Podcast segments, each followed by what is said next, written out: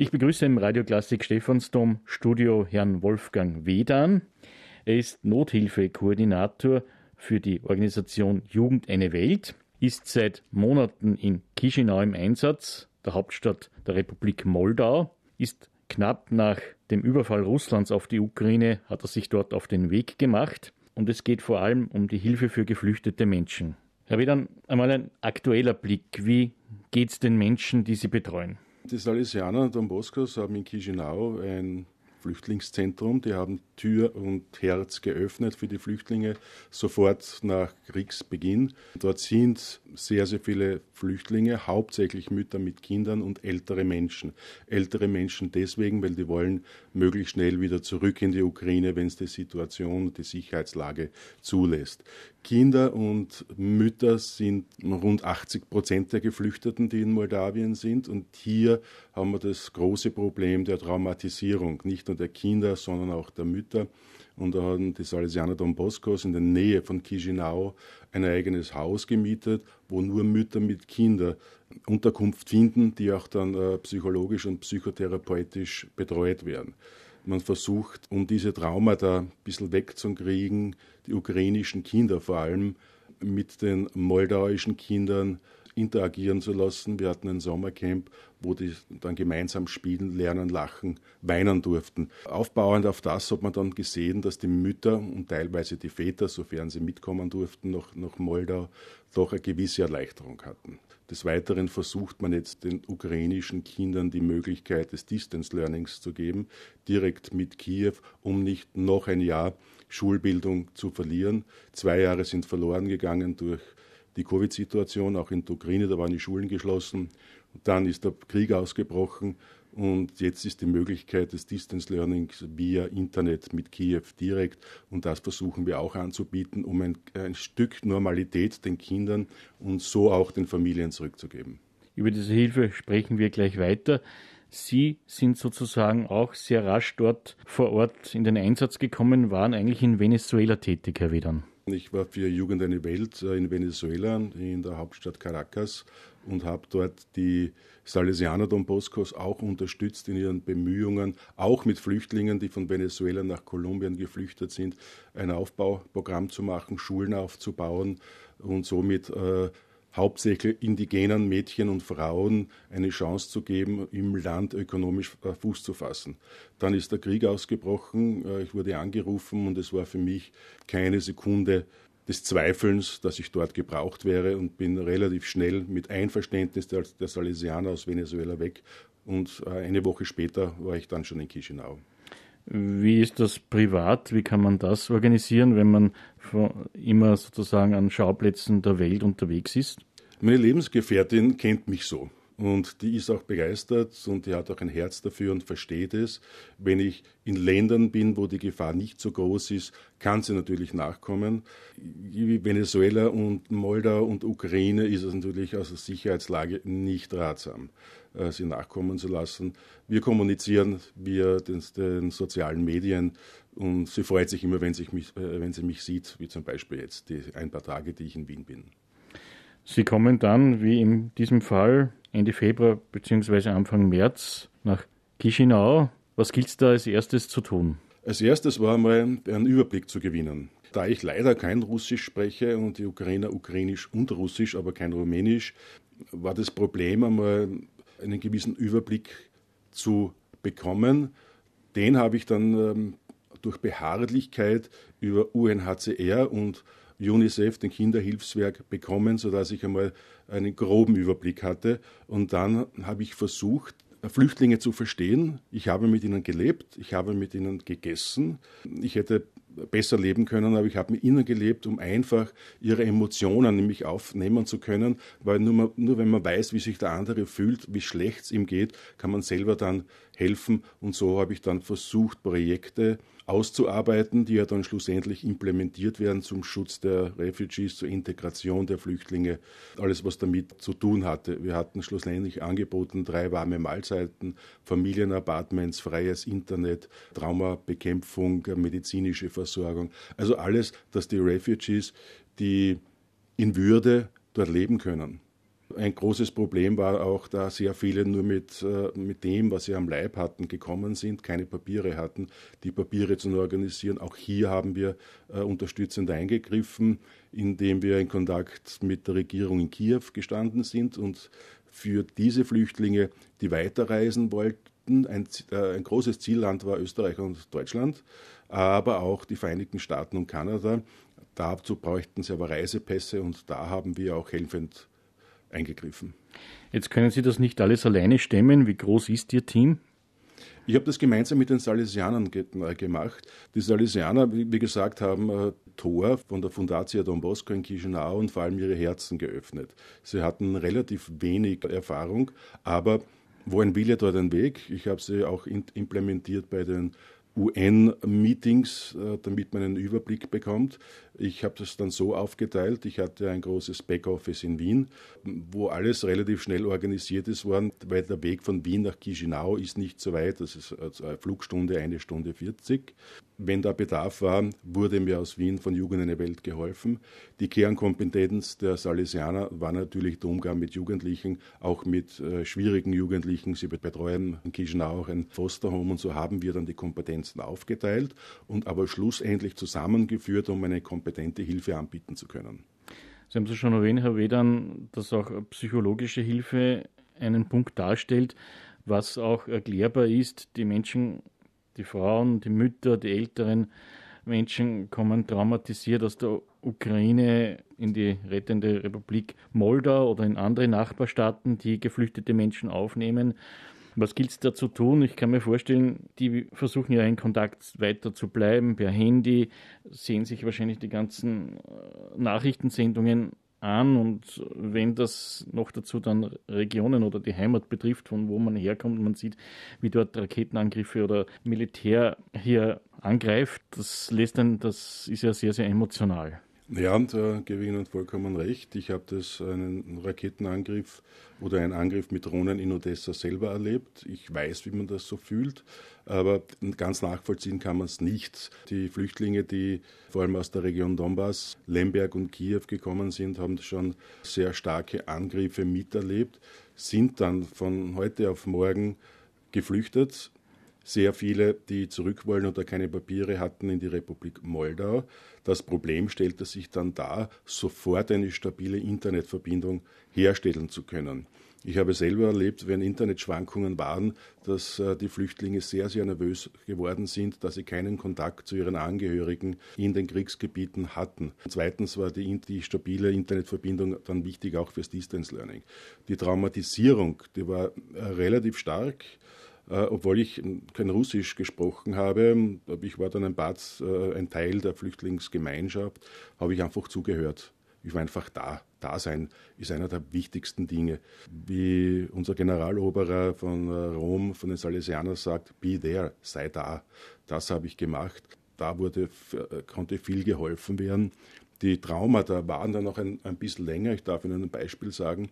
Wir hatten ein Sommercamp für ukrainische Flüchtlingskinder, aber auch für die vulnerablen Kinder in Chisinau veranstaltet, um dort Integrationsmaßnahmen setzen zu können. Und die Padres, die Salesianer, meinten es gut und haben Luftballone aufgeblasen. Und zwei der Luftballone sind geplatzt. Und das war ein Auslöserreiz. Ein paar Kinder haben sich auf den Boden geworfen und haben die Hände über den Kopf so verschränkt und haben zu schluchzen begonnen. Dort hat man gesehen, dort ist absolut Soforthilfe notwendig. Und das funktioniert dann, haben wir sogenannte Child-Friendly Spaces geschaffen, dort wo ein Kind Kind sein kann. Wo ein Kind lachen kann, wo ein Kind weinen kann, wo keine lauten Geräusche sind und wo es nur wirklich mit der Mutter alleine ist. Das hat dann große Wirkung gezeitigt, aber auch die Psychologen, die Don Bosco hatte und die auch engagiert wurden von auswärts. Wichtig war hier, dass wir Psychologen in Russisch sprechen konnten, in der Muttersprache. Da, da konnten dann nach drei, vier Wochen schon Erfolge erzielt werden. Wie groß sind denn die Wohneinheiten, wo die Mütter mit ihren Kindern bzw. die älteren Ehepaare oder Menschen leben können? Ich schätze mal, dass äh, die Apartments, ich, bin kein guter Schätzer, aber ich habe sie gesehen, die Familienapartments, wo Mütter mit Kindern oder auch ältere Personen wohnen können, sind um die 25 Quadratmeter. die sind beheizt. Jugend eine Welt hat auch äh, Klimaanlagen gespendet, weil im Sommer es extrem heiß wird und es ist sehr unangenehm. Ja, auf, auf äh, so einen großen 20, 25 Quadratmeter waren die Apartments, aber auch mit der Möglichkeit, dass die ihr gewohntes Leben weiterführen können. Wir hatten einen Wäscheservice, aber wenn sie wollten, konnten sie ihre Wäsche die gespendet worden ist oder von den Salesianern gekauft worden ist, selber waschen. Nicht den ganzen Tag einfach nur herumsitzen, die schrecklichen Bilder aus der Ukraine sehen, sondern dass sie auch eine Aufgabe haben. Und Sie haben es angesprochen, auch Distance Learning zu ermöglichen, war eine Aufgabe. Wo stehen Sie da heute? Wir bieten zurzeit in ähm, Chisinau, in der Fundatio Don Bosco, Plätze für 30 Refugees, also Flüchtlingskinder an um am Schulunterricht in, in Kiew teilnehmen zu können. Sie müssen wissen, Distance Learning ist relativ schwierig. Die Kinder haben es zwar gekannt aus der Corona-Zeit, weil, weil, auch Distance Learning, Homeschooling ein großes Thema war. Jetzt sind sie noch dazu traumatisiert, haben einen Frontalvortrag via Internet und Bildschirm. Und da haben wir uns überlegt, wie können wir den Kindern weiterhelfen, um das Gelernte jetzt besser aufnehmen zu können. Wir haben dann beschlossen, zwei Flüchtlinge, das ist ein Universitätsprofessor aus Kiew und seine, äh, seine Frau, eine Lehrerin, zu engagieren, um am Nachmittag ein After-School-Programm, das ist, Nachhilfe anbieten zu können, damit die Kinder verinnerlichen können. Ansonsten hätten sie, wenn sie Fußball spielen gegangen, hätten abgedreht und der Lehrstoff wäre nicht so hängen geblieben. Also das zeitigt wirklich Erfolg, denn Kiew garantiert auch, dass am Ende des Schuljahres Zeugnisse ausgestellt werden, auch Prüfungen gemacht werden. Und um unsere, ich sage einmal, unsere Flüchtlingskinder gut darauf vorzubereiten, haben wir das Nachhilfeprogramm jetzt gestartet. Heute zu Gast äh, Jugend eine Welt, Nothilfekoordinator Wolfgang Wedern. Sie haben schon erwähnt, Odessa. Sie selbst haben sich schon mehrfach auf den Weg gemacht von Chisinau aus nach Odessa. Da geht es vor allem um Medikamentenhilfeleistungen. Auch Dort sind speziell die Schwestern Don Bosco sehr tätig. Die unterstützen zwei Bereiche. Ich muss sagen, in Odessa gibt es sehr viele Binnenvertriebene, die aus der Donbass-Region nicht das Land verlassen wollen, sondern sich in der halbwegs sicheren Stadt Odessa versuchen, sich äh, aufzuhalten, um nach Möglichkeit bald wieder Richtung Kherson, Richtung Mikolajew zurückkehren zu können. Und da ist natürlich das große Problem, wie werden die versorgt? Odessa selber ist sehr, sehr, sehr stark verteidigt, aber die Infrastruktur, die kritische Infrastruktur ist rings um Odessa, die äh, leider durch äh, Angriffe relativ schwer beschädigt ist worden. Das heißt, es gibt Stromausfälle, Trinkwasser ist ein großes Problem, Treibstoff, weil die Treibstoffpreise und die Energiepreise genauso explodiert sind wie bei uns. Und hier helfen die Schwestern Don Bosco einerseits, um diesen extrem vulnerablen Gruppen mit Nahrungsmitteln und mit Kleidung und warmer Kleidung jetzt für den Winter zu versorgen. Und die andere Seite ist, die Schwestern Don Bosco unterstützen äh, das städtische Kinderkrankenhaus in Odessa und hier speziell die Intensivstation für die Frühchen. Das Problem dort ist, die haben vor dem Krieg schon große Bestellungen aufgegeben, aber auch hier schlägt die Lieferkettenproblematik zu. Die bekommen nichts. Und da haben wir gesagt, von Jugend eine Welt schauen wir, ob wir Spender finden, um die Schwestern bei ihrer Hilfe in dem Kinderkrankenhaus zu unterstützen. Wir haben das jetzt zweimal gemacht und haben jetzt einen Großtransport für uns in der Höhe von knapp 300.000 Euro, wo jetzt nicht Medikamente kommen, sondern Medizinprodukte wie Plasma-Reinigungsgeräte, die man einfach auf einer Intensivstation braucht. Wie gesagt, dies wird von den Schwestern Don Boscos, aber auch von den Salesianern, die in Odessa eine Schule betreiben, massiv unterstützt. Und wir von Jugend eine Welt leisten unseren kleinen Beitrag dazu, indem wir einfach Spender finden, um das finanzieren zu können. Wie kann man sich das vorstellen, Herr Wedern, wenn Sie in die Ukraine einreisen? Sie betreuen Menschen, die aus der Ukraine kommen, die flüchten. Sie machen sich aber auf den Weg in das Land. Das stellt man sich jetzt einmal als Laie nicht gerade ungefährlich vor. Ja, von der moldauischen Grenze, Grenzort heißt Palanka, nach Odessa sind es rund 60 Kilometer. Also nicht, also nicht sehr weit entfernt. Man muss jedoch hier eine Wegstrecke von zweieinhalb bis drei Stunden äh, einberechnen. Warum? Es gibt, äh, man merkt sofort, dass es ein Land ist, das, das sich im Krieg befindet. Es sind sehr, sehr viele Checkpoints, wo das Auto untersucht wird, wo die Reisedokumente genau unter die Lupe genommen werden, um hier keine, ich sage es einmal, subversiven Elemente nach Odessa kommen zu lassen. In Odessa selber ist ab 11 Uhr Ausgangssperre bis 5 Uhr in der, in der Früh. Hinweistafeln sind schwarz übermalt, falls der Aggressor kommen sollte, die Orientierung fehlt. Es sind regelmäßige äh, Luftalarme zu hören. Jedes Mal, wenn ich dort war, habe ich Luftalarme gehört, auch den, den Fliegeralarm, habe selber einen Angriff miterlebt. Besonders trifft es ältere Menschen oder Mütter mit Kindern. Die Jugendlichen, Jugendlichen oder die jungen Menschen zwischen 20 und 30, die, die sagen, okay, wir werden es überleben man versucht, ein normales Leben zurückzubekommen. Äh, ich habe mit einer Journalistin dort gesprochen und ihr, ihr Kernsatz war für mich, die Leichtigkeit ist verloren gegangen. Man lebt jetzt von, von Tag zu Tag, bleibt man hier oder geht man weg. Es sind auch, wie gesagt, sehr viele Binnenvertriebene dort, die auch auf Straßen schlafen, weil, sie, weil es keine Unterkunftsmöglichkeiten mehr gibt.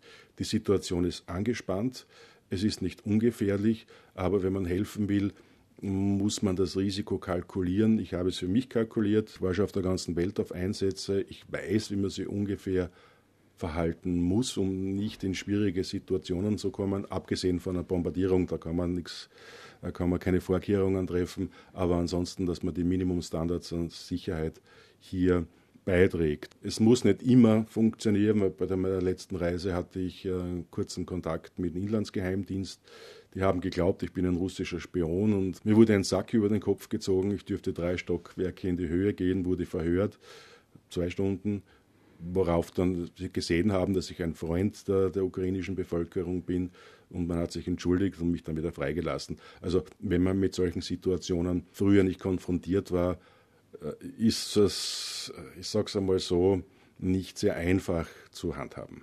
Ich hatte ein Visum von Venezuela in meinem Reisepass und Venezuela ist ein befreundeter Staat mit Russland. Und da, hm, da müssen wir jetzt genau schauen. Man hat mich mitgenommen. Man hat sich, die waren extrem freundlich, es war nicht unangenehm, aber wenn man mit solchen Situationen sich nicht beschäftigt hat, hätte es unangenehm werden können. An dieser Stelle muss man ja auch erwähnen, äh, Sie könnten Ihre Arbeit nicht leisten, wenn es Menschen nicht gäbe, die Jugend eine Welt unterstützen mit ihren Spenden. Ich darf gleich mal sagen, die Absetzbarkeit für Spenden jetzt für die Ukraine ist für Firmen zu 100 Prozent. Das wissen ganz wenige. Es gibt einige Firmen, die wirklich äh, großartig gespendet haben, aber die vielen Kleinspender, die machen das aus. Und Österreich zeichnet das aus, dass unsere Bevölkerung großes Herz hat und wenn es nur 5 Euro sind, in der Summe kommt das zusammen. Wir berichten regelmäßig äh, über unsere Hilfe, was wir machen. Und wir können auch die Garantie abgeben, dass alles dort ankommt, weil wir überwachen es. Wir übergeben es nicht Dritten in Moldau, Rumänien oder sonst irgendwo. Wir fahren mit, schauen uns das an und dokumentieren das. Aber das funktioniert nur mit Spenden. Es gibt viele Volontäre, die auch die Zeit spenden. Zeit ist ein ganz ein wichtiger Faktor neben den finanziellen Möglichkeiten. Nur so kann man kompetent, effizient und effektiv helfen. Und das ist ganz, ganz wichtig. Und ich bin wirklich stolz, Österreicher zu sein, weil Österreich wirklich ein sehr ein großes Herz hat, unsere Nachbarn in Not hilft. Wer sein Herz öffnen möchte, alle Informationen dazu, wie Jugend eine Welt für die geflüchteten Menschen aus der Ukraine und vor Ort in der Ukraine hilft, gibt es im Internet unter www.jugendeinewelt.at. Wolfgang Wedern, wir stehen eigentlich vor dem Winter. Das ist in diesen Regionen noch einmal ein ganz anderes Thema, weil da gibt es wirklich noch äh, tiefe Winter mit kalten Temperaturen. Was bedeutet denn das für Sie als Nothilfekoordinator jetzt in der Vorbereitung? Was den kommenden Winter betrifft, bin ich wirklich mit Sorge erfüllt. In der Republik Moldau kann man noch eher mit Hilfe von Seiten äh, der Nachbarstaaten aus Rumänien oder aus Polen rechnen. Hier kann man es besser organisieren, weil eine relative Sicherheit gegeben ist. In der Ukraine schaut es schon ein bisschen anders aus. Wir haben unseren Hauptschwerpunkt auf die Südukraine gelegt. Es kommen Bedarfsmeldungen, nicht nur an Lebensmitteln, sondern auch an Kleidern. Sehr, sehr wenige Menschen wissen, was die wirklich brauchen. Einer der Hauptanfragen sind zum Beispiel Schuhe, Winterschuhe. Viele äh, Binnenvertriebene sind zu Fuß unterwegs. Irgendwann werden die Schuhe kaputt oder Winterschlafsäcke für Leute, die keine Unterkunft haben, werden Lagerhallen beheizt und dort braucht man Unterlegsmatten, Luftmatratzen. Und das zu organisieren ist relativ schwierig. Das muss jetzt sehr, sehr rasch gehen, weil im Jänner ist zu spät. Die Temperaturen beginnen langsam, aber sicher zum Sinken. In, in der Nacht ist es schon unangenehm frisch und der Tag geht's noch. Aber ich schätze mal, im November wird da ein großes humanitäres Problem auf uns zukommen. Und wir von Jugend eine Welt schauen auch schon, wie wir hier äh, den Salesianern mit ihren Projekten helfen können und versuchen, eigene Projekte zu entwickeln. Natürlich sind wir dann wieder abhängig von den Spendern. Aber das Problem des Winters wird ein großes werden nicht nur mit den Flüchtlingen, sondern auch in dieser Region mit der Energieversorgung für die lokale Bevölkerung. Da kann ich speziell die Republik Moldau ansprechen. 90 Prozent der Bevölkerung ist vom russischen Gas abhängig. Die heizen und kochen mit Gas. Und wenn, äh, so wie jetzt angekündigt wird, dass die Gaslieferungen reduziert werden, wird auch dort sehr großes Problem auftreten und das betrifft dann beide, die Flüchtlinge und die lokale Bevölkerung. Man kann sich das jetzt nicht vorstellen, aber wird es dann da irgendwie Feuerstellen geben, wo man dann mit Holz äh, zumindest Wärmebereiche installiert? Ja, das sind wir soeben in, in, Planung, gemeinsam mit einem Großspender, indem wir in Moldau und in der Ukraine für die bedürftigen Menschen äh, Feuerholz ausgeben weil viele noch so einen alten Gusseisenofen zu Hause haben, dass sie es zumindest warm haben. Kochen, da muss man erst schauen, wie, wie man das äh, organisiert. Aber wir haben ein sogenanntes Cash- and Voucher-System jetzt eingerichtet, wo wir den Bedürftigsten mit Holz Feuerholz aushelfen können. In der Ukraine ist es ein Problem, weil in der Ukraine fast keine Wälder sind, es ist abgeholzt, aber wir schauen, dass wir als Alternative zum Gas Brennholz bereitstellen können. Wolfgang Wiener, Sie haben schon angesprochen, psychologische Hilfe, aber durch die Nähe zu den Salesianern und Boskos, auch zu den Schwestern, geht es ja auch um seelsorgliche Betreuung der geflüchteten Menschen. Ja, und die pastorale Hilfe ist ein großes Thema. Ich darf Ihnen da auch ein Beispiel sagen. Die Salesianer betreiben ihre Fundation Don Bosco in Chisinau und haben dort auch eine Kirche eine katholische Kirche. Die Katholiken sind in der Minderheit, die große Mehrheit sind russisch-orthodox so wie unsere Flüchtlinge, die, die dort wohnen, mittlerweile besuchen auch die russisch-orthodoxen den Gottesdienst jeden Sonntag um 10 Uhr. Sie können zwar keine Kommunion empfangen, aber sie sind, sind da. Das war für mich extrem überraschend, wie sie gemerkt haben, die, die Salesianer helfen nicht nur, sondern machen auf, auf pastoraler Ebene auch sehr viel. Die, die sind immer da, 24-7 für, für die Anliegen, für die Sorgen und für die Probleme der, unserer Flüchtlinge, weil der Direktor in Chisinau war sehr lange in St. Petersburg und spricht deswegen auch perfekt Russisch. Und hier ist der Zugang sehr, sehr gut gewesen. Und mit den Kindern, mit den, den Müttern, die abseits wohnen, die werden täglich besucht, um dort auch pastorale Hilfe bieten zu können. Und das Gleiche machen die Schwestern mit den Binnenvertriebenen in Odessa und die Salesianer, die in Odessa da sind, mit den vulnerablen äh, Bevölkerungsgruppen. Wie geht es Ihnen persönlich, Herr Wedern? Man darf sich ja von den Schicksalen auch selbst nicht zu viel mitnehmen und aufhalsen, weil Sie sollen ja Ihre Arbeit äh, zielorientiert machen und sachlich, aber sind natürlich auch ein Mensch. Ja, äh, während der Arbeit, ich sage immer, ich bin dann so ähnlich wie ein Chirurg. Ein Chirurg, wenn er einen äh, Körper operiert, darf nicht zu viel Empathie haben. Die Empathie kommt dann später. Das gleiche war mein äh, Umgang oder ist mein Umgang mit den Flüchtlingen in der Republik Moldau und in der Ukraine. Man hört, hört viel, sieht viel, man muss die Projekte so designen, dass wirklich geholfen wird. Aber die Flüchtlinge und die Inlandsvertriebenen laden natürlich auch ihre Sorgen und ihre Erfahrungen dann ab. Die brauchen, wenn der zuhört. Verdrängen kann man es nicht. Und ich habe dann äh, immer für mich versucht, ein, eine Phase zu finden, wo ich über das täglich Erlebte reflektieren kann. Ich habe das sehr oft in der Kapelle in äh, Chisinau machen können.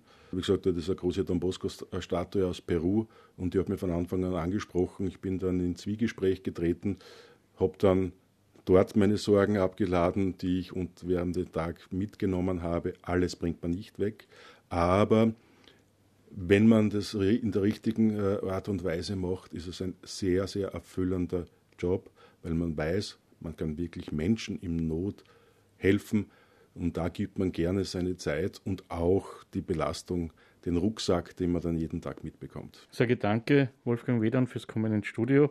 Wolfgang Wedern, Jugend eine Welt, Nothilfekoordinator. Er ist in der Hauptstadt der Republik Moldau, Chisinau, im Einsatz. Alle Informationen und wie Sie seine Hilfe und die Hilfe von Jugend eine Welt unterstützen können, finden Sie im Internet unter www.jugendeinewelt.at. Vielen Dank für die Einladung.